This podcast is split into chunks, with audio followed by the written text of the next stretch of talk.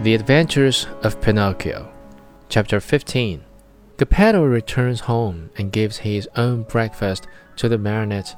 The poor marionette, who was still half asleep, had not yet found out that his two feet were burned and gone. As soon as he heard his father's voice, he jumped up from his seat to open the door. But as he did so, he staggered and fell headlong to the floor. In falling, he made as much noise as a sack of wood falling from the fifth story of a house. Open the door for me, Geppetto shouted from the street. Father, dear father, I can't, answers the marionette in despair, crying and rolling on the floor. Why can't you? Because someone has eaten my feet. And who has eaten them? The cat, answers Pinocchio seeing that little animal busily playing with some shavings in the corner of the room.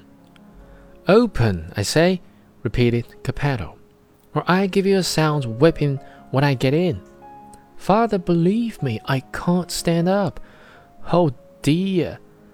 Oh dear, I shall have to walk on my knees all my life. Geppetto, thinking that all these tears and cries were only other pranks of the marionette, climbed up the side of the house and went in through the window. At first, he was very angry, but on seeing Pinocchio stretched out on the floor and really without feet, he felt very sad and sorrowful. Picking him up from the floor, he fondled and caressed him, talking to him while the tears ran down his cheeks. My little Pinocchio, my dear little Pinocchio, how did you burn your feet? I don't know, father, but believe me, the night has been a terrible one, and I shall remember it as long as I live.